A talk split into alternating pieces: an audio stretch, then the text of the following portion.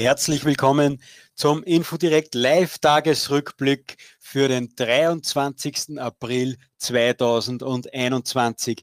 Mein Name ist Michael Schafmüller und ich muss euch gestehen, heute wäre ich bald zu meiner eigenen Sendung zu spät gekommen. Und das wäre heute besonders bitter, weil wir wieder einen ganz besonderen Gast später in der Sendung begrüßen dürfen. Ich spreche von Ignaz Bert. Euch ist er sicherlich bekannt, weil er nicht nur auf Telegram sehr untriebig ist, sondern auch auf D-Live und auf YouTube. Er streamt so gut wie jede Demonstration in ganz Europa live. Er fasst da verschiedene Live-Berichte zusammen und streamt diese weiter und gibt so einen perfekten Überblick über das Demo-Geschehen in ganz Europa. Zudem ladet er immer wieder Live-Gäste zu sich in die Sendung ein, die sonst nirgends zu Wort kommen. Und da hat er auch überhaupt keine Scheuklappen und keine Berührungsängste. Er ladet wirklich von, wenn man in diesen Kategorien denken will, von ganz links bis ganz rechts alle zu sich in die Sendung ein und lässt sie ein bis zwei Stunden zu Wort kommen. Wer es noch nicht tut, also bitte Ignaz Bert unbedingt auf Telegram folgen. Der Grund, warum ich etwas spät dran bin heute, hat auch damit zu tun, dass ich einiges an meiner Tageszeit dafür verplempert habe, mir YouTube-Videos anzusehen. Die sind zwar alle sehr kurz, aber es sind 50 oder waren über 50 an der Stück, am Stück und die sind wirklich interessant. Ich spreche von jenen deutschen Schauspielern, die auf satirische Art und Weise die Corona-Maßnahmen ad absurdum mit ihren Videos geführt haben. Ich kann leider aus rechtlichen Gründen keines davon einspielen. Wir haben einige dieser Videos aber auf www.info-direkt.eu äh, zusammengefasst. Also bitte dort hinsehen und sich die kurzen Videos, die dauern meistens circa eine Minute, unbedingt ansehen. Für die Österreicher sind einige sehr bekannte Schauspieler dabei, beispielsweise äh, Roland Thüringer oder Nina Proll. Auch ihr Mann hat ein Video gemacht und die Videos sind wirklich alle sehenswert. Und sie haben auch alle für ziemlich viel Wirbel heute schon äh, gesorgt. Der Sturm der Entrüstung hat nicht lange auf sich warten, äh, warten lassen. Und es, es kam natürlich, wie es kommen musste. Ein paar Schauspieler haben, haben ihre Videos wieder heruntergenommen. Der Großteil steht aber noch zu seinen Aussagen. Und wie absurd das Ganze ist, möchte ich in einem Zitat mehr oder weniger zusammenfassen. Ich weiß nicht mehr, wo ich das gelesen habe, aber da hat jemand gesagt, die Schauspieler kritisieren unter anderem, äh, dass es zu wenig freie Meinungsäußerung äh, gebe und dass dass keine anderen Meinungen mehr zugelassen werden, außer die, die eben der Mainstream vertritt. Und als Beweis, dass das falsch ist, will man diese jetzt ebenso mit, äh, mit Auftrittsbeschränkungen äh, jetzt belegen und äh, vom WDR soll jemand überlegt haben, ob man nicht bestehende Verträge mit den Schauspielern kündigt. Also es ist völlig absurd alles. Absurd ist aber nicht nur das, was in Deutschland los war, sondern absurd ist auch der Testwahnsinn. Und damit spreche ich folgende Meldung an. In Delhi, also in Indien, sind 53 Passagiere in ein Flugzeug gestiegen. Bevor sie dort einsteigen konnten, sie, wurden sie negativ auf Corona getestet. Dann habe ich nachgeschaut, der Flug nach Hongkong dauert circa acht Stunden und als sie in Hongkong aus dem Flugzeug ausgestiegen sind, wurden sie nochmal getestet. Ja, und ihr könnt es wahrscheinlich schon erahnen, als sie in Hongkong ausgestiegen sind, waren alle 53 Passagiere auf Corona positiv getestet. Darf man da lachen oder ist das doch eher traurig? Wirklich traurig und sehr bedenklich ist wieder eine Meldung aus Deutschland. Deutschland wird nämlich derzeit von einer wahren Welle des Antifa-Terrors erschüttert. Wer sich dafür interessiert, sollte sich unbedingt auf Compact Online schlau machen. Den Link dazu findet ihr in unserem Tagesrückblick auf www.info-direkt.eu. Zu diesem Thema hat Compact übrigens ein sehr gutes Spezialmagazin herausgebracht, also zum Thema Antifa-Terror und Linksextremismus. Wer sich dafür interessiert, sollte sich das unbedingt besorgen. In diesem Zusammenhang ist auch ganz interessant, wie die Medien und die Politik mit diesen Anschlägen umgehen. Vor ein paar Tagen wurde ja vom sogenannten Gesundheitsexperten der SPD, äh, Karl Lauterbach, seine Scheibtruhe oder ist das doch ein kleiner Smart mit einem Farbkübel äh, überleert. Da sieht man auf der Windschutzscheibe von seinem äh, kleinen Moped-Auto oder was das sein soll, äh, einen größeren Farbklecks. Und da hat natürlich der Lindner von der FDP und alle haben ihre Solidarität erklärt und äh, sich darüber beschwert, dass das so nicht gehen könnte. Schweigen herrschte allerdings, als heute oder auch vor ein paar Tagen das Auto von AfD-Chef Tino Kruppaller angezündet wurde. Und da gibt es auf Twitter einen Beitrag, der beide Bilder gegenüberstellt und dann sieht man wirklich, in welcher Clown-Welt wir leben. Wer sich für dieses Bild und dieses Thema interessiert, also bitte auch den Tagesrückblick auf www.info-direkt.eu ansehen. Bevor wir jetzt unseren Gast in der Sendung begrüßen, noch eine schlechte Nachricht für alle, die gemeint haben, wenn sie sich zweimal impfen lassen gegen Corona, dann würde ihre heile Welt wieder zurückkommen und sie hätten ihre Ruhe. Nein, die EU soll jetzt weitere 1,8 Milliarden Impfdosen alleine von der Firma BioNTech äh, bestellt haben, um zwischen 2021 und 2023 wahrscheinlich Auffrischungsimpfungen durchzuführen. Also die zwei Impfungen, wie es, wie es uns versprochen wurde, werden wahrscheinlich nicht reichen. Die Pharmaindustrie hält natürlich den Geldbeutel öfter auf, könnte man als kritischer Mensch natürlich unterstellen. Es gilt natürlich, so wie immer, die Unschuldsvermutung. So, jetzt darf ich meinen Monolog endlich beenden und unseren Gast in die Sendung holen. Wir werden heute vor allem über die Demonstrationen sprechen, die am Mittwoch in Berlin stattgefunden haben. Und da kann es gar keinen besseren Gast dafür geben als Ignaz Bert. Der hat ja immer zahlreiche Kameraperspektiven bei sich im Büro zusammenlaufen. So, darf sprechen. Ignaz, Servus. Ja, wunderschönen guten Abend. Ich grüße dich und deine Zuschauer ganz, ganz herzlich und vielen Dank für die Einladung. Vielen Dank, dass du direkt von der Schweiz jetzt bei uns zu Gast bist. Das freut mich besonders. Als ich einmal bei dir zu Gast war, hast du gesagt, wie wichtig das es dir ist, dass äh, die, der, der ganze deutsche Sprachraum äh, ein paar Gemeinsamkeiten da aufweist und, und wir sich besser verbinden sollten. Und darum freut, ich, freut es mich besonders, dass du heute direkt aus der Schweiz zu Gast bist.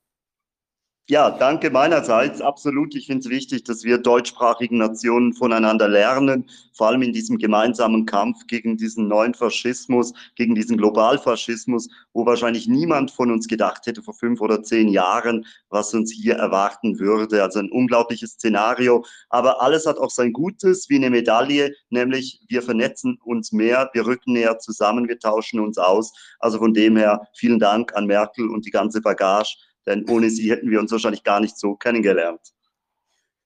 Genauso ist es. Wobei, dass, wir, dass sich wir zwar auch ohne Corona-Pandemie oder Pandemie kennengelernt hätten, äh, glaube ich schon. Aber wir sind schon direkt beim Thema, wenn du Merkel ansprichst. Am Mittwoch waren ja die Demonstrationen gegen das neue Infektionsschutzgesetz äh, in Berlin und du hast da wieder zahlreiche Livestreams immer wieder zusammengeschalten, herumgeschalten zwischen den Livestreams und hast zu den Menschen ein gutes Bild geben können. Du warst auch, glaube ich, zwischen 11 und 13 Stunden online. So viel Zeit hat kaum ein Mensch, das alles zu verfolgen. Darum habe ich dich heute in die Sendung eingeladen, dass du uns vielleicht kurz zusammenfassen kannst, was da alles passiert ist. Und meine erste Frage dazu äh, ist, wie, wie, hat man geglaubt, dass sich die Demos im Vorfeld entwickeln werden? Hat man da schon Befürchtungen gehabt, dass, dass sie verboten werden oder wie war das im Vorfeld? Wie war die Stimmung in Sachen Demos, äh, beispielsweise am Dienstagabend, am Mittwoch in der Früh? Naja, man weiß auch schon aus Österreich, dass man gerne die demokratischen Grundrechte einfach mal mit Füßen tritt und gerne verbietet. Das hält aber die Deutschen mittlerweile auch nicht mehr auf. Sie gehen trotzdem hin. Das haben wir in Halle gesehen oder in Dresden zum Beispiel. Äh, ihr Österreicher wart ja hier federführend. Ihr wart die Vorbilder für, für alle deutschsprachigen Nationen. Also Tirol und Wien hat gezeigt, wie es geht. Also ich denke, von dem her war klar, die Menschen werden da sein. Es waren ja, glaube ich, auch einige Demos verboten worden. Die einzige, die erlaubt wurde, war dann die von Querdenken auf der Straße des 17. Junis. Also die Strategie war ganz klar. Zermürbungsstrategie wie auch in Wien, einkesseln, bestrafen. Nur die Dimension der Gewalt in Berlin war doch schon eine ganz andere. Ich denke, ihr habt alle die Bilder gesehen im Tiergarten, wie der schwarze Mops dieser sogenannten angeblichen Polizei Menschen gejagt haben, die absolut friedlich waren. Ich denke, da können sich die Deutschen noch eine richtige Scheibe von den Österreichern ab gucken, nämlich diese Katz-und-Maus-Strategie, dass man schnell, agil, mobil, flexibel ist, weil die Polizei ist das nicht. Also müssen wir diese Stärken ausnutzen. Ignaz, du bist mir jetzt schon fast etwas zu, äh, davon geritten. Äh, gehen wir es la langsam an. Du hast gesagt, von der Querdenker äh, Berlin war eine Demonstration erlaubt, vom Brandenburger Tor, glaube ich. Die war aber nicht sehr lange erlaubt, glaube ich. Und es war nur eine kleine Bühne. Wie, wie war das?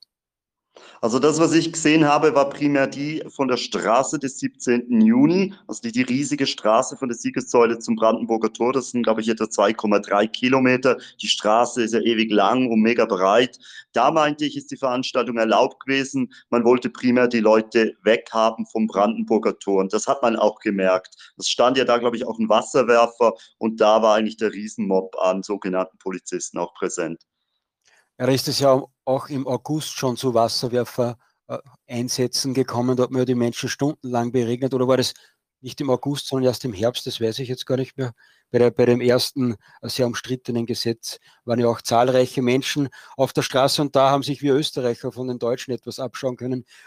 Der Mut, sich da draußen Wasserwerfer wieder alte Menschen, junge Menschen, Frauen in der ersten Reihe gestanden sind und sich stundenlang von den Wasserwerfern beregnen lassen haben, das war schon auch beeindruckend.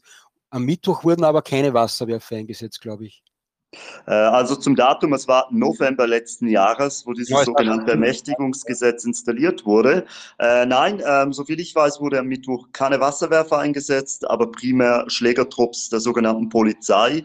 Ähm, ich, auch, ich habe auch wieder Einheiten gesehen aus NRW, dann die berüchtigte 33er, 34er Einheiten der Berliner Polizei, die bekannt sind, dass die extrem gewalttätig sind. Also die Doktrin von oben war ganz klar, diesen Mob, diesen Pöbel angreifen, demoralisieren, wegschleifen. Es gab ja auch diese Aufnahmen, wo zum Beispiel Dr. Heinrich Fichtner weggeschleift wurde, wo ältere Frauen weggeschleift wurden. Also die waren äußerst brutal und aggressiv. Und man hat wahrscheinlich die Hoffnung, weil die Deutschen noch nicht so ein Temperament haben wie ihr Österreicher, dass man dadurch vielleicht die Deutschen ein bisschen ja, erzüchten kann und ähm, hofft, dass die einknicken, wenn man, wenn man schon die Psychose, die psychologische Doktrin nicht durchziehen kann bei diesen Menschen mit physischem Terror, die Menschen disziplinieren kann. Aber wie ist es zu diesem mehr oder weniger zumindest punktuellen Polizeigewaltausbruch äh, gekommen. Die Demonstration war ja erlaubt, die Menschen waren dort auf der Straße des 17. Julis. Äh, wie, wie ist es dann zu der Gewalt gekommen? Ja, also primär hatten sich ja alle eben auf dieser Straße des 17. Junis versammelt und nachdem das ähm, ein bisschen fehlgeschlagen ist. Die wollten ja mit dem Piano von Arne Schmidt und Dr. Heinrich Fichtner eigentlich Richtung Brandenburger Tor. Das hat ja dann nicht wirklich funktioniert. In die andere Richtung auch nicht wirklich. Dr. Heinrich Fichtner wurde ja abgeschleppt. Und die Menschen hatten sich dann nach Informationen auch übers Internet äh, koordiniert. Also auch mir wurde zugetragen, 1400 Versammlung südlich des Brandenburger Tors also Richtung Tiergarten durch, Richtung südliche Flanke Brandenburger Tor. Und 1600 ähm, war dann äh, Lutherbrücke in Berlin. Das ist dann nordwestlich gelegen von der Straße des 17. Junis. Und das waren eigentlich so die Eckdaten und die Menschen sind dann halt auch mehr oder weniger Richtung Tiergarten in die südliche Flanke Richtung Brandenburger Tor gegangen. Aber da war natürlich auch überall die Polizei. Die haben natürlich auch äh, recht schnell reagiert. Wir haben sie auch in Österreich gesehen. Die sind schon gut aufgestellt. Alle natürlich mit Knopf im Ohr äh, ihre Schaltzentralen im Hintergrund. Wir müssen, ich denke, da in dem Kontext auch besser in der Kombination, Kommunikation und Koordination werden. Also da seid ihr Österreicher uns ein bisschen voraus, also und Schweizern und eben vor allem den Deutschen. Ja, schauen wir mal, wie es jetzt in Österreich weitergeht. Da gibt es auch einige Probleme leider. Aber die sind zum Glück heute nicht immer bei, äh, bei unserem Gespräch. ja. Äh, im, Im Tiergarten hat man gesehen, da ist die Menschen ja teilweise gelungen, die sind einfach bei den Polizisten vorbeigegangen und äh, irgendwann ist ja das richtig brutal geworden. Da hat man dann auf, auf, auf, auf ältere Damen äh, hingehauen, andere Menschen hat man äh, weggetragen, ziemlich brutal. Ja, wie absolut. Mhm. Ähm, das kann ich so bestätigen. Eben die Doktrin dahinter war ganz klar. Man versucht, die Menschen zuerst einzukesseln, zu zermürben, ähm, ja, ein bisschen zu schwächen, was die Energie angeht und nachher natürlich mit sogenannten Trupps reinzugehen und einfach wahllos irgendwelche Opfer rauszusuchen, die man dann äh, bestraft. Also bestrafe wenige, erziehe viele. Das erschien mir so ein bisschen die Doktrin dahinter, um den Menschen Angst zu machen. Also wie gesagt, die, die Psychose, also die Dauerpropaganda im Kontext zu Covid-19, 21, den komischen südafrikanischen, englischen, brasilianischen Mutanten, das funktioniert ja bei vielen Menschen gar nicht mehr. Also versucht man sie zu dramatisieren, indem dass man Gewalt anwendet. Also das ist schon die Doktrin, die sie versuchen. Aber ich glaube nicht, dass das funktioniert funktionieren wird, weil die Menschen reden ja auch miteinander und die Menschen sind nicht dumm. Es braucht einfach eine gewisse Zeit, bis man diesen Lernprozess durchlebt hat bei vielen Menschen, weil viele dachten sich ja gar nicht, dass dieses Regime so brutal ist. Man hat immer auf Russland gezeigt, nach China, in die Türkei, aber die Menschen waren sich nicht bewusst, dass dieses Regime eben bei uns in Österreich wie auch in Deutschland bei euch wurde jetzt ja auch ein Arzt, Flüchtling, der nach Tansania auswandern musste, Dr. Peer heißt er, glaube ich, äh, weil er politisch verfolgt und das ist die Realität und äh, dessen müssen sich die Menschen einfach noch bewusst werden. Wobei ein bisschen abschwächen kann ich, wie mich die Polizei mal mitgenommen hat, habe ich gewusst, dass mir nicht viel passieren kann, weil bei uns im Gefängnis halt nichts passiert, selbst wenn man eingesperrt äh, werden sollte. Zumindest momentan äh, passiert da noch nichts. Und das ist vielleicht der Unterschied zwischen äh, wirklich schon komplett autoritären Staaten, dass man nicht genau weiß, was dann im Gefängnis passiert oder wie einen die Polizei behandelt. Die Menschen, die zumindest in Österreich eingesperrt wurden, sagen die meiste Zeit, nicht alle der Tiroler, äh, der ist ja doch etwas anders behandelt worden. Ja, ja, genau, wollte ich gerade sagen. Also unser 82-jähriger Herbert Tissauer von Tirol und seine Tochter, äh, also vor allem er, er musste sich ja nackt ausziehen und sich ähm, ja, hinknien oder was er da machen musste, die hatten ja dann wirklich eine Leibesvisitation bei ihm gemacht. Also das ist schon richtig übel. Und er hat ja dann auch noch eine Verzeigung bekommen, weil er sich angeblich gewehrt hätte gegen diese Polizeimaßnahmen.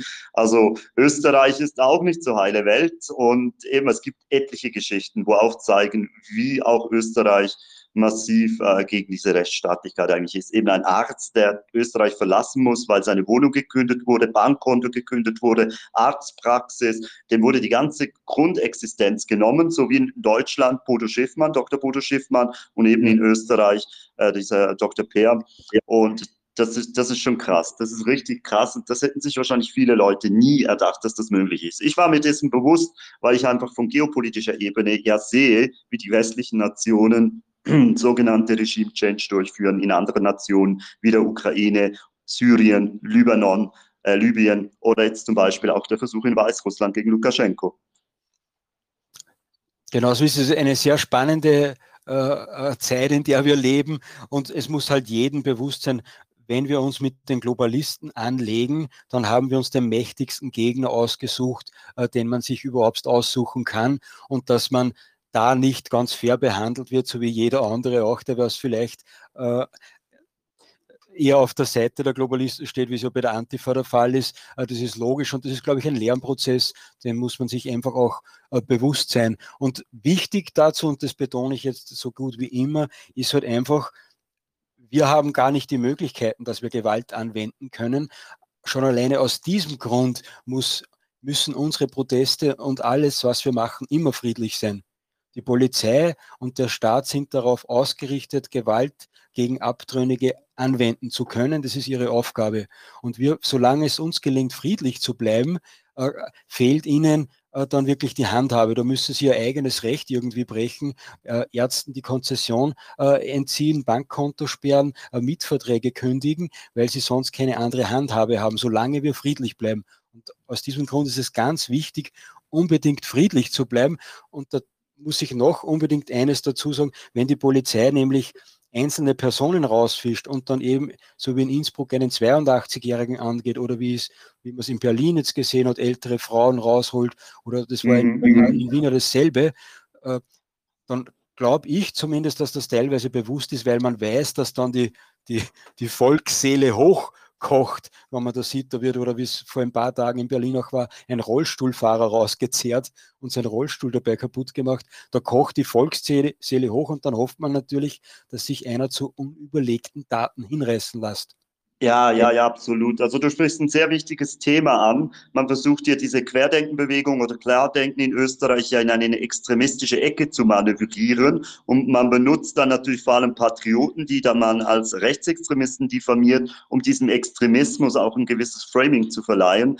Äh, wir wissen auch, dass am Mittwoch in Berlin Agent-Provokateure seitens der Polizei eingeschleust wurden die eskalierend wirken sollten. Der eine wurde dann abgeführt von der Polizei, zum Glück von äh, investigativen Journalisten vor Ort gefilmt und den hat man danach gesehen, wie er super schön gemütlich mit der Polizei Gespräche geführt hatte. Und da sah man schon, dass diese Agentprovokateure gezielt eingeschleust wurde. Wir haben dieses Phänomen auch in Amsterdam, in der Niederlande. Da nennt man sie die sogenannten Romeos. Man hat sie gesehen in Kassel, wo sogenannte Polizisten für mich sind das keine Polizisten, äh, eingeschleust wurden bei den Antifas, um eben hier provokativ zu wirken. Also diese Strategie ist klar und man muss es auch im Kontext verstehen. Die Antifa ist eigentlich nichts anderes als der Sturmtrupp dieser Globalisten. Darum werden sie medial hofiert, staatlich finanziert und von der Exekutive natürlich auch getätschelt. Also das ist definitiv ein sehr, sehr wichtiger Punkt. Darum muss unser Protest friedlich sein. Alles andere dient nur der Propaganda der Hofberichterstatter.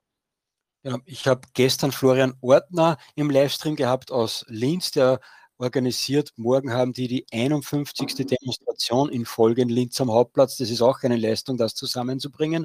Und der hat im Livestream erzählt, äh, dass es einen Zwischenfall bei ihnen auf der Demonstration gegeben hat, wo die Polizei relativ brutal reingegangen ist. Die Menschen haben sich aber nicht provozieren lassen und dann hat eine Beamtin in Zivil einen Demonstrationsteilnehmer gegen die anderen Polizisten gestoßen und der ist dann sofort verhaftet worden. Zum Glück gab es aber zahlreiche Videoaufnahmen, äh, sonst wäre der wahrscheinlich wegen Angriff auf die Polizei, Widerstand oder sonstiges zu einer empfindlichen Strafe verurteilt worden. Wahnsinn, Wahnsinn. Wenn du das Video hast, bitte mir schicken, weil wir brauchen diese Dokumentation. Du hast es am Anfang gut geschildert. Ich habe ja wirklich geopolitisch alles, nicht nur europaweit, weltweit. Am 15. Mai haben wir ja die nächsten Worldwide Demonstration. Da ist zum Beispiel Japan wieder dabei, Australien ist dabei, Argentinien, Kanada und eben, du hast es richtig angesprochen, es ist ein Kampf gegen die Globalisten. Sowas hatten wir noch nie in der Menschheitsgeschichte. Wir hatten den Kommunismus, wir hatten den Nationalsozialismus, aber diesen Globalfaschismus, wie wir ihn jetzt haben, das ist ein absolutes Novum und darum fällt vielen Menschen auch noch hier der Kontrast oder der Erfahrungswert, mit was für einen unglaublichen Gegner das wir hier eigentlich zu tun haben. Das ist gewaltig.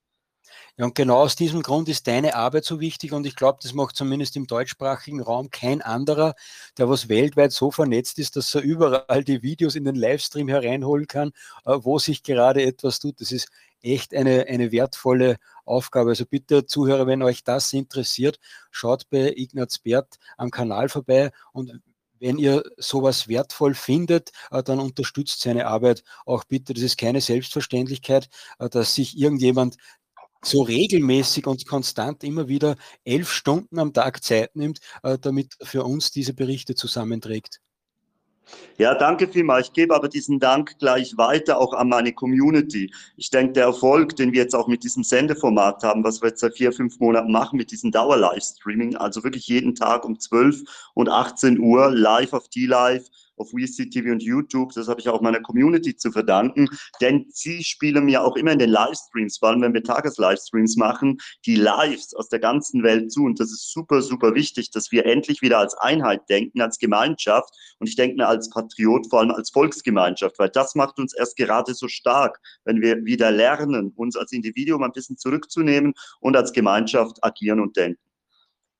Ich bin in Österreich schon mal kurz in Untersuchungshaft gesessen, weil wir gesagt haben, äh, Gemeinnutz geht vor Eigennutz. Jetzt bin ich mit solchen Aussagen etwas vorsichtiger geworden. Aber es stimmt halt einfach, die Gemeinschaft, es steht bei jedem Verein zumindest bei jedem guten Verein, in den Statuten drinnen, äh, dass die Gemeinschaft mehr zählen muss wie, wie der einzelne Mensch.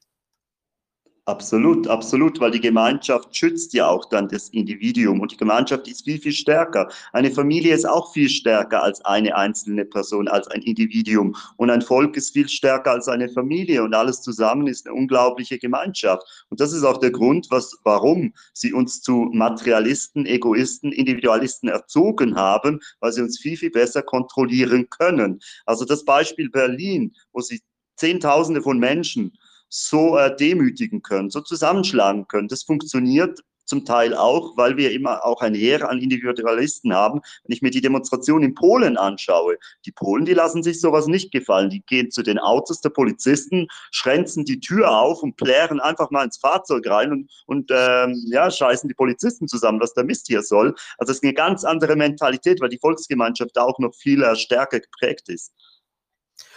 Wie sind generell die, äh, die Demonstrationen in, in, den, äh, in, in Osteuropa? Ja, aber eben das Beispiel Polen kenne ich jetzt natürlich ganz gut. Kroatien haben wir gesehen. Ungarn ist relativ ruhig, weil Ungarn verhält sich speziell, weil man Orban ja eigentlich gerne hat. Er ja Patriot, nationalkonservativ, sehr konträr zu den Globalisten ist. Aber Polen, die sind sehr dominant, sehr konfrontativ mit den Polizisten. Die lassen sich nichts gefallen. Man muss aber auch sagen, Polen ist nicht so degeneriert. Also die Umerziehung, dass die Frauen die Männer werden müssen, die Emanzipierung und die Männer werden zu Frauen, das ist ja die Agenda der Entvölkerung natürlich, der Nationalisierung, der Abschaffung des Volkes und der Familie als Dogma der Globalisten. Und das ist halt in Polen nicht. Polen ist sehr nationalisiert, auch im geopolitischen Kontext zu betrachten, weil man Polen braucht gegen Russland aus geopolitischer Perspektive. Äh, die Polen sind sehr nationalistisch, sehr männlich, sehr kämpferisch, so wie die Magyaren an, an sich ja auch. Also die sind sehr kämpferisch und die lassen sich nicht so viel gefallen und die stehen hin, weil es auch viele Fußballfans gibt, viele Hooligans, äh, viele Rocker natürlich und Nationalisten. Und das ist das, was uns im Westen ein bisschen fehlt. Ich habe zwar gesehen, auch in Wien gibt es ein paar junge, stramme Männer, die hinstehen, aber nicht in der Relation wie in Polen. Aber die Polen sind da extrem patriotisch, nationalistisch und sehr völkisch halt im Endeffekt auch, weil das Volk zählt bei denen noch was, die Familie zählt noch was. Und das müssen wir wieder erlernen, was sie uns verlernt haben, abtrainiert haben, das müssen wir wieder erlernen, damit wir stark sind. Das heißt, in Polen sind die Demonstrationen nicht so friedlich wie bei uns, oder schon auch? Ja, ich sage ähm, relativ friedlich. Wie gesagt, die Demonstranten lassen sich halt nicht jeden Scheiß gefallen. Das ist der große Unterschied. Die gehen dann direkt zu den Polizisten hin und sagen, Kurva und was soll das und der verpiss dich. Äh, also die lassen sich einfach nichts gefallen. Die stehen wirklich hin und da ist nicht ein Einzelner, sondern da steht der ganze Mob hin, auch die Mädels und das ist eine unglaubliche Gemeinschaft, was wir halt nicht so haben. Und die haben halt mehr Temperament, das merkt man auch. Also ich, ich habe jetzt nicht große Ausschreitungen gesehen, ab und zu mal, wo, wo irgendwelche Windelpolizisten rennen mussten, aber das fand ich jetzt halb so wild. Also ich finde das noch relativ harmlos, wenn ich mir andere äh, Regime-Change anschaue oder Volksaufstände wie zum Beispiel eben Ukraine oder Syrien, oder wo zehn Jahre Bürgerkrieg herrschte, Menschen vergewaltigt wurden, ermordet wurden. Man wie, du hast dir die Videos sicher auch gesehen, wo Menschen bei lebendigem Leib der Kopf abgeschnitten wurde. Da ist das, was wir hier haben, wirklich noch äh, ein Pappenstiel. Das ist keine Relation. Aber die Menschen kennen es nicht und darum sind sie schon in dem Jahr schon extrem traumatisiert. Ich hoffe, dass das bei uns auch so friedlich bleibt. Und es ist ja auch irgendwie schön, wenn, wenn die Demonstrationen äh, doch so sind wie das Volk halt selbst. Und vielleicht ist auch äh, das, das Österreich auszeichnet. Äh, Wobei ich selbst bin auch so ein Betonschädel, wenn vor mir ein Polizist steht, dann bleibe ich auch dort stehen und sage, und dann auch in Österreich ein paar auf die Idee gekommen sind, dass man halt, wenn der eine Weg versperrt ist, sich einen anderen sucht. Äh, das finde ich schon herrlich. Und wenn da ein bisschen dazukommt, und das ist in Österreich teilweise auch gelungen, wenn halt da nur ein Gitter aufgestellt war und dahinter, zehn Meter dahinter ein paar Polizisten gestanden sind, dass sich doch auch drei, vier Jungen gefunden haben, die dann das Gitter auf die Seite äh, gestellt haben und da durchgegangen sind. Wenn das so überlegt funktioniert, ist das aus meiner Sicht auch keine Gewalt. Es ist aber in Wien leider auch äh, die letzten zweimal passiert. Aus meiner Sicht ist das auch kein Gewaltausbruch, wie teilweise dargestellt wurde, aber wo man halt sinnlos gegen eine Polizeisperre anrennt, wo man weiß, da kann man nie durch. Mhm, mhm. Ich erinnere mich an die Situation, wo äh, stramme Männer da aus Wien diese Absperrung einfach nach hinten gezogen haben und die Leute dann drüber gejumpt sind. Das Problem war in der Situation ja, dass die Masse nicht gleich gerannt ist. Die haben viel zu lange gewartet und die Polizei hat ja dann eine Mauer aufgestellt. Aber an sich finde ich das super. Man müsste sowieso allgemein das viel, viel mehr trainieren mit den Jungen, wenn man die äh, wenn man die zur Hand hat und die, die Vernetzung da ist, damit man eben solche Schikanen und solche Barrikaden umgehen kann. Ich meine, die Antifa macht ja nichts anderes, die ist ja viel gewalttätiger und da hört man nichts in den Medien. Und wenn jetzt hier mal ein paar freiheitsliebende Menschen diese äh, Schikanenbarrieren wegreißen, dann gibt es ja da schon fast einen Herzinfarkt bei den Hofberichterstattern. Ich finde das wirklich amüsant, wie sie propagieren. Darum bin ich auch immer der Meinung, wir müssen die Straßen einnehmen, wir müssen die Medien einnehmen, metapolitisch, und dann schaffen wir es, das Parlament einzunehmen. Ich glaube, also ich glaube nicht, sondern mir sind da zwei Sachen äh, wichtig zu sagen. Äh, erstens wird immer wieder vergessen, wie du richtig angesprochen hast, was passiert, wenn die Antifa demonstriert. Da hat es äh, gegen den WKR-Ball damals, also vom Burschenschaft, ein großer in Wien ausgerichteter Ball Demonstrationen gegeben. Da ist ein Schach Sachschaden von weit mehr als 100.000 Euro äh, entstanden in der Wiener Innenstadt. Äh, da sind Scheiben eingeschlagen worden, Polizeiautos beschädigt worden, die Polizisten sind mit Feuerwerkskörper beschossen worden, mit Fahnenstangen beworfen worden. Wahnsinn, ja. Das war vor ein paar Jahren, man müsste nachschauen, was genau war. Und jetzt, äh, äh, wenn einer Richtung äh, Polizist böse schaut, ist das für die Antifa-Aktivisten ein Skandal, wo man den Wasserwerfer anfordern äh, muss. Also diese Doppelstandards sind wirklich ein Wahnsinn. Und das Zweite mit den Polizeisperren überwinden, äh, da ruhen, glaube ich, zwei, äh, zwei, zwei Seelen in meiner Brust das eine ist natürlich, dass man, wenn man davor steht, eine Wut hat und da durch möchte und das vielleicht auch durchdrucken drücken könnte. Das andere ist, dass man dann genau die Bilder produziert, die, die halt ein Nähhammer braucht, damit er beim nächsten Mal einen stärkeren Polizeieinsatz fahren kann. Also das ist wirklich ein, ein, eine schmale Gratwanderung, äh, wie man sich dort verhalten soll. Und du hast es richtig gesagt, in Wien war sicher das Falsche und zwar nicht, weil die Masse so spät nachgerückt ist, sondern weil die Masse an diesem Tag gar nicht in Wien war. Mhm. Ja, das ist auch noch ein Aspekt. Ja, man muss ja auch natürlich die kritische Masse haben, man muss die Moral haben und die Strategie haben, meiner Ansicht nach. Und da fehlt es aber auch an dem Koordinieren, dass man professionell, wir hatten das Thema auch in der Analyse zu Berlin. Ich habe heute ein Video angeschaut von Seppe von Fakten, Frieden, Freiheit, wer versuchte, die Leute zu mobilisieren, zu motivieren, dass alle doch bitte von der Straße des 17. Junis hin Richtung Tiergarten südlich des, der Flanke zum Brandenburger Tor hingehen. Das Problem ist einfach ah, die Kommunikation. Wir müssen viel professioneller werden, so wie das Regime sehr professionell arbeitet. Das heißt, die Offiziere, die, die bei den Windelpolizisten Polizisten, die Gruppenführer, die haben alle Knopf im Ohr, die, die werden alle gleich in Echtzeit koordiniert und äh, manövriert und die haben professionelle Ausrüstung, dass wir das eben auch haben. Wir brauchen Speer, wir brauchen Läufer, wir brauchen Leute in den zweiten Reihen, die eine Google Maps Karte vor sich haben, wo wissen, wo welche Leute sind, wo ortskundig sind und wir brauchen die Leute mit Megafonen auf der Straße, die die Leute dann koordinieren. Ich denke, wir müssen da besser werden und ich denke, das ist genau ein Job für die identitäre Bewegung und Martin Zellner, weil das sind für mich die klugsten, die haben die besten Strategien oder die Österreicher, wir brauchen da die Leute, damit wir hier auch besser werden. Also Masse brauchen wir, wir brauchen Moral, Kampfesmoral, die, die Gemeinschaft der Menschen und wir brauchen aber auch die richtige Strategie. Und ich denke, das ist genau der Job, den zum Beispiel Martin Sellner übernehmen könnte, meiner Ansicht nach.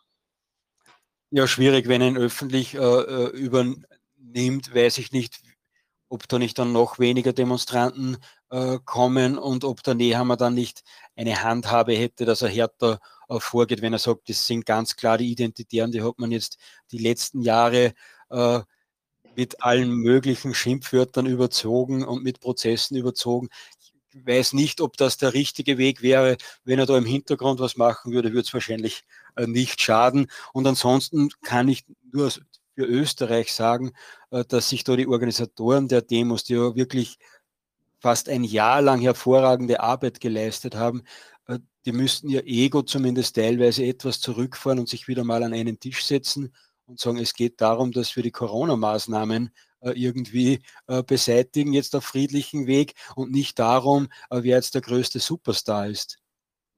Ja, das Zwischenmenschliche, das kenne ich auch. Aber ich muss noch dazu sagen und berichtigen, Martin Zellner und die IB und die Österreicher, wie diese jungen Patrioten alle sich nennen mögen, die Bewegung ist eigentlich irrelevant. Aber sie waren ja immer bei den Demos dabei und sie waren ja auch mit mega großen Bannern immer dabei. Zum Beispiel äh, den ähm, kurz wegkickeln. Das war ja ein Banner, die IB und der, die Österreicher, weißt du? Also von dem her, ich habe da nicht so Angst, äh, wenn er jetzt da dabei ist, dass das negativ wirken könnte auf die ganze Bewegung, weil er hat schon Präsenz gezeigt und wir, wir wissen ja alle, dass Martin dabei ist. Ob Martin Roter, Martin Zellner oder Martin Kasser oder wie die alle heißen. Ähm, er ist ja die sind ja alle dabei. Weißt du, für mich ist Martin Sellner, obwohl er jünger ist als ich, ist er taktisch ein Genie. Er ist zum Beispiel ein Pionier gewesen, was D-Live angeht. Niemand von uns kannte D-Live. Und dann war der Martin Sellner auf einmal auf dieser komischen Gaming-Plattform mit diesen komischen Zitronen und Schatztruhen. Und mittlerweile spinnen alle auf der Plattform. Und ach, ich freue mich auf die Truhe. Wo ist die Truhe? Mach die Truhe auf. Weißt du, er ist da auch ein Pionier in dem Ganzen. Und er ist einfach strategisch äh, sehr fit und alt jung noch. Und eben, Akademiker auch und solche Leute brauchen wir, vor allem was die Strategie angeht, weil da brauchst du gescheite Leute, weil der Gegner hat auch gute Leute in ihren Reihen, hochprofessionelles, teures Equipment, ein Regime, das hinter ihm steht, Propagandainstitutionen, die hinter ihm stehen. Sie haben sogar die Dreiradgang der Antifa, die dabei sind. Wien letztes Mal waren sie auch mit den Fahrrädern unterwegs. Also es ist ein absoluter Wahnsinn. Eigentlich eine Übermacht, aber was wir haben, ist Idealismus und Moral und das zeichnet uns wiederum aus. Genau so ist und da ist der Martin Sellner äh, zumindest für mich, wenn das jetzt wieder ein etabliertes Medium hört, wird das ein Skandal sein. für, für mich ist er da in gewissem Bereich äh, schon ein Vorbild und der muss auch Vorbild für viele andere sein, weil es gibt keinen, der in Österreich, zumindest aus meiner Sicht, der in Österreich dermaßen mit vielen unterschiedlichen Möglichkeiten angegriffen wurde und vernichtet werde, werden hätte sollen. Und es gibt ihn noch immer. Und äh, wenn man ihn trifft, mhm. ist er noch immer ein fröhlicher Mensch, äh, der viel äh, lacht und sich seinen Spaß daraus hat, auch teilweise macht, obwohl die ganze Zeit jetzt, glaube ich, wieder äh, sechs Prozesse oder noch mehr gegen ihn laufen.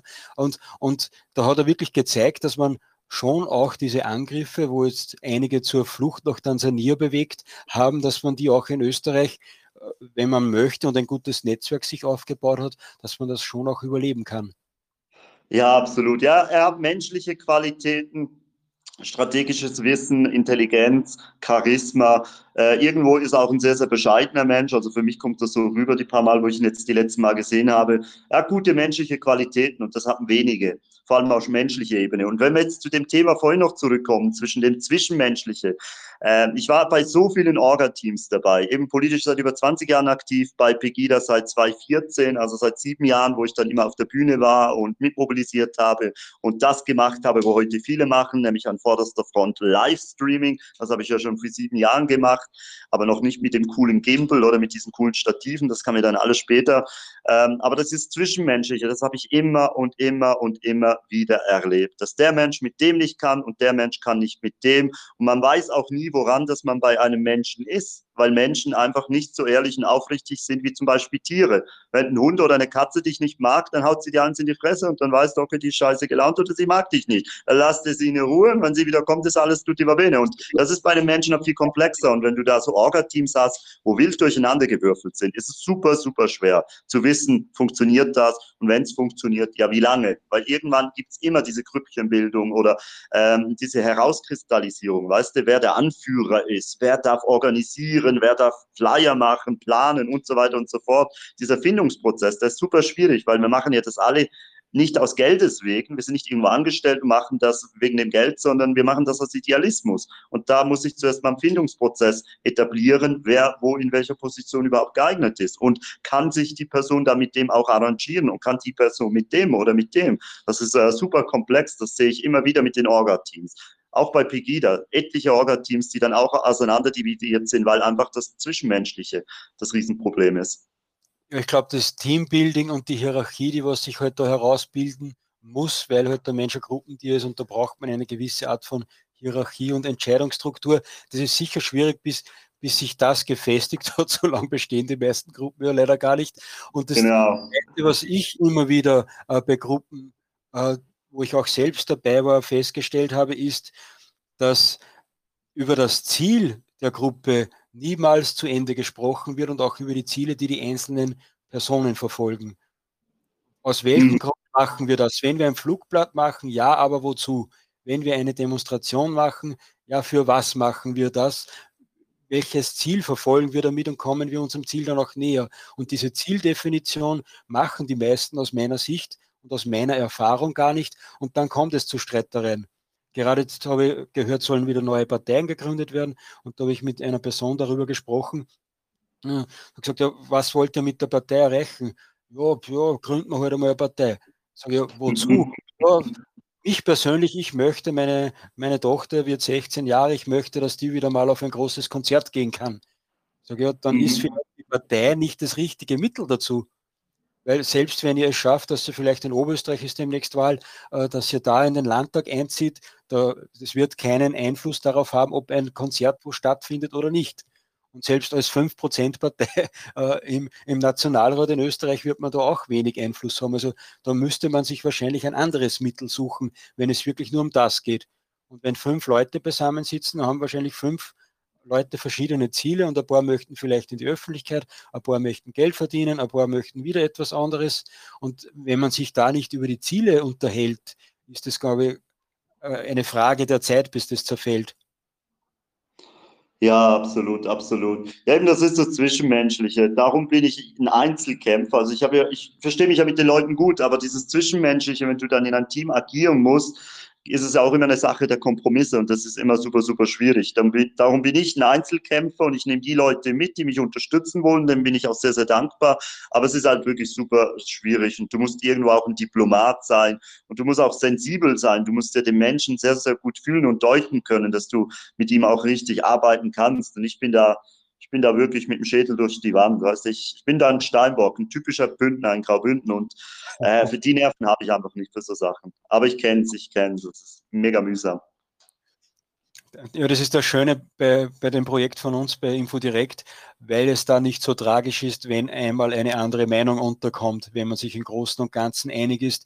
Bei einer Partei oder Bewegung ist natürlich schwierig, weil da hat jede andere Meinung fußt vielleicht in einer Handlung äh, und dann wird es natürlich schwieriger.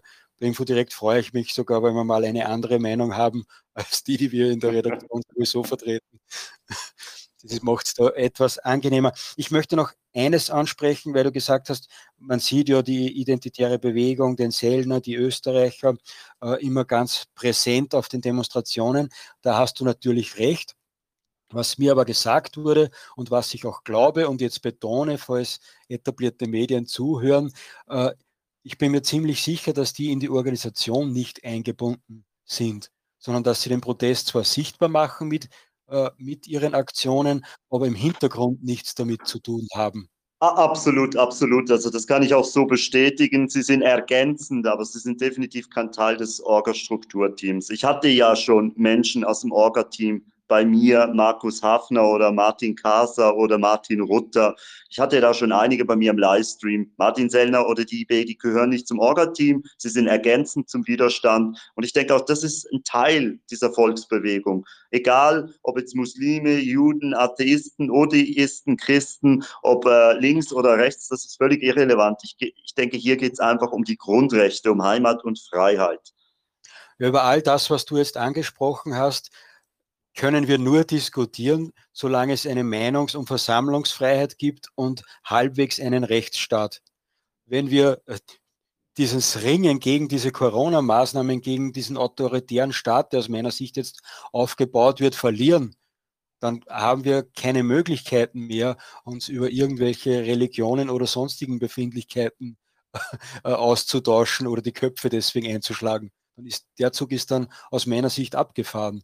Darum müssen wir da alle gemeinsam jetzt äh, auftreten und zeigen, dass wir das so nicht haben wollen. Der Staat hat nämlich nicht das Recht, uns unsere Meinungen äh, und Anschauungen zu verbieten, sondern er hat die Pflicht, uns einen Rahmen äh, zu geben, einen Ring, eine Möglichkeit, eine Bühne zu ge geben, wo die verschiedenen Meinungen untereinander wettstreiten können. Aber er kann nicht einfach sagen, das ist alles nicht erlaubt oder diese Meinung ist nicht erlaubt. Das führt nämlich dann, und das sieht man ja jetzt auf den Straßen auch immer wieder, wenn die Menschen sich friedlich nicht mehr äußern können, weil sie glauben, das bringt nichts, äh, ist das ziemlich schwierig und das wird dann wahrscheinlich über kurz oder lang in Gewalt enden.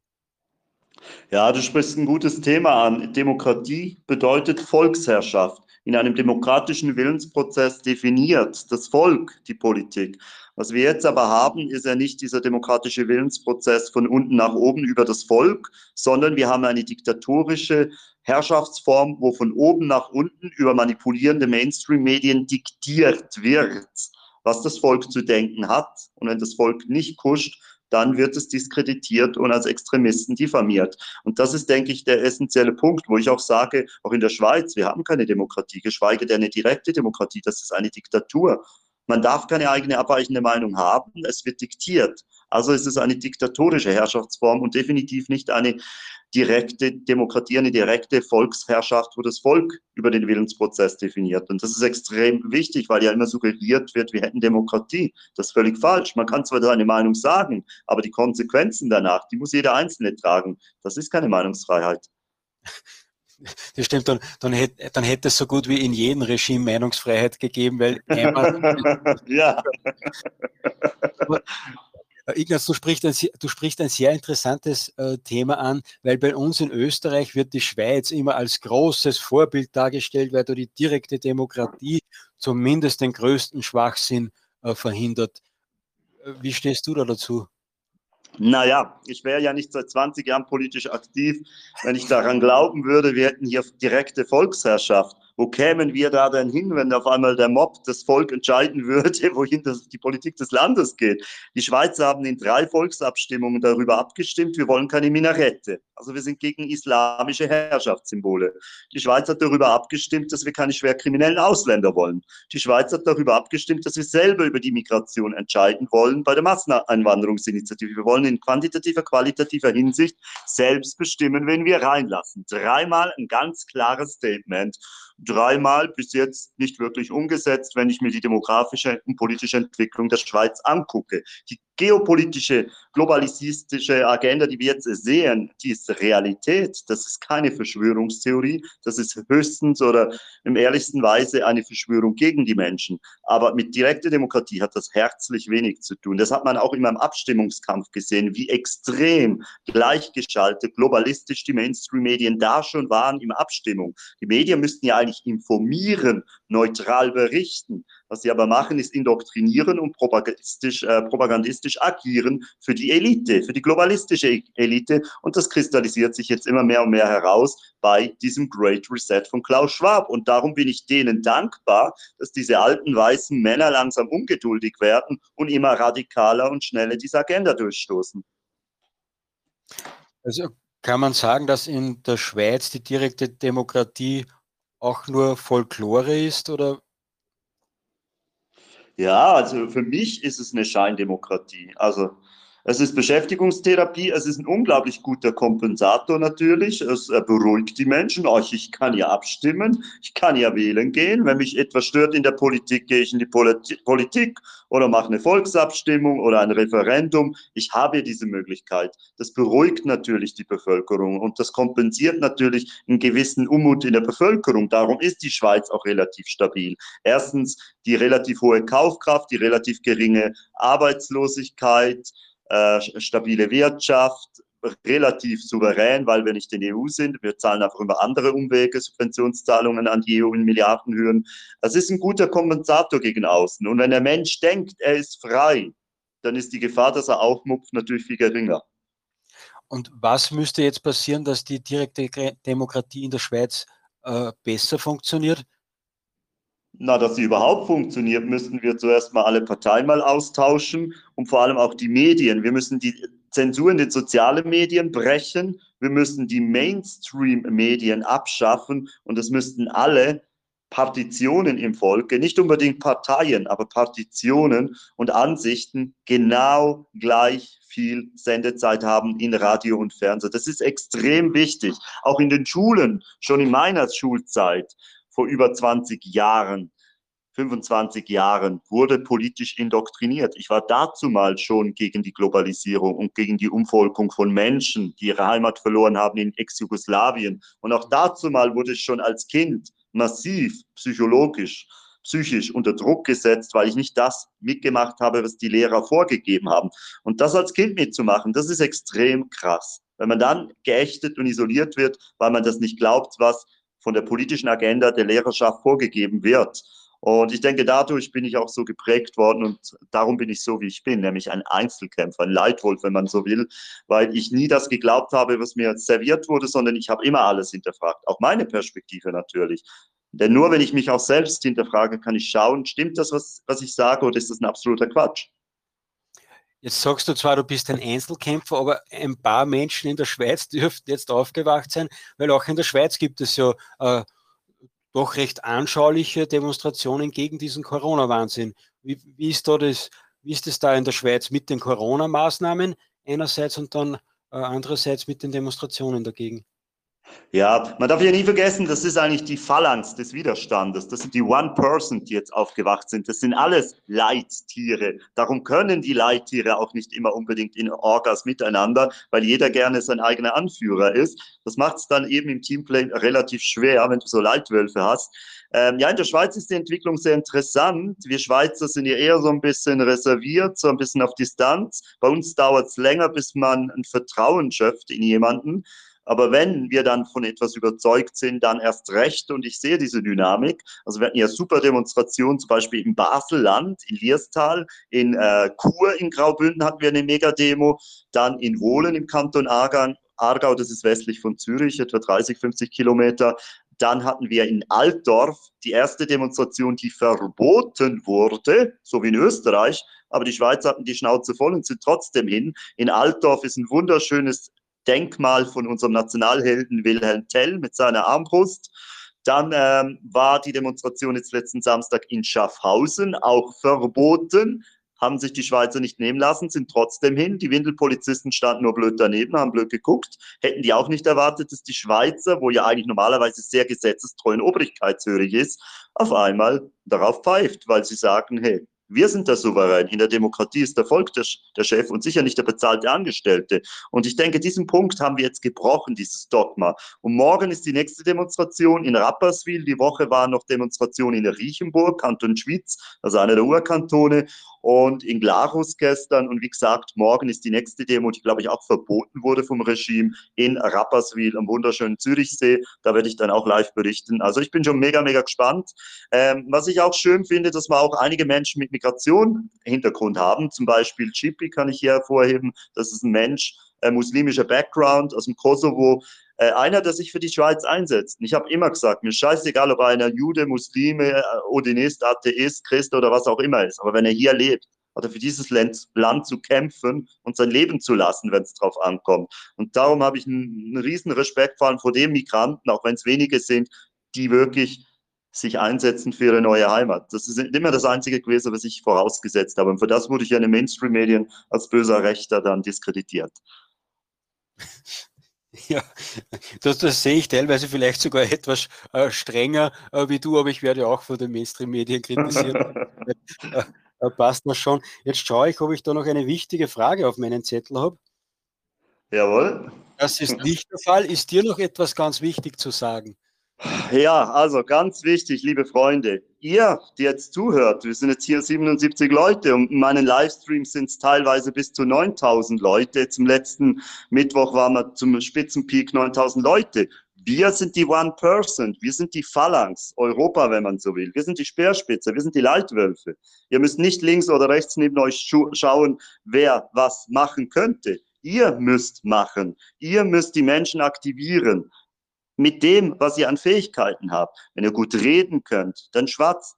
Wenn ihr Leitfiguren seid, dann leitet. Wenn ihr vielleicht ein bisschen Geld spenden könntet, dann spendet Geld.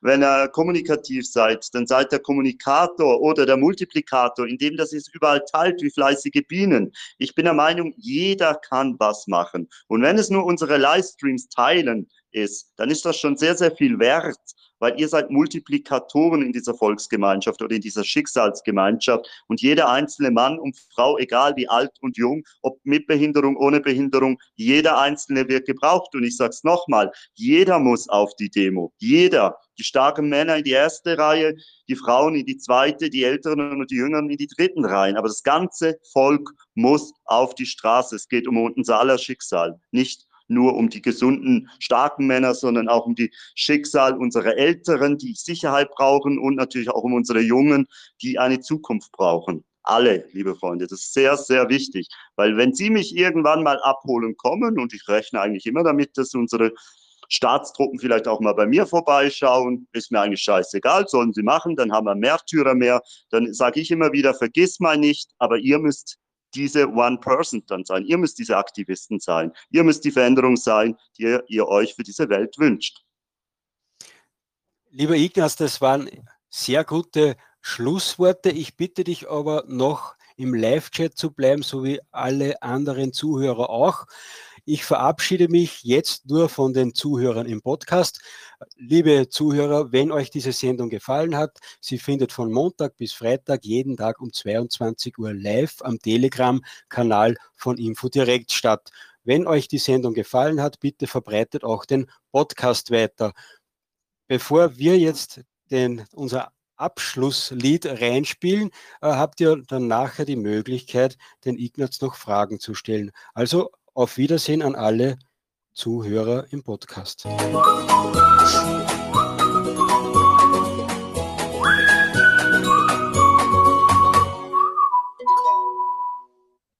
So, und jetzt sind wir mehr oder weniger privat unter uns mit 69 Teilnehmern. Lieber Ignaz, ich hoffe, du hast noch kurz Zeit, wenn jemand eine Frage hat, nämlich soll er bitte die Hand heben. Bitte zu den Themen nur eine Frage stellen, die wir jetzt besprochen haben.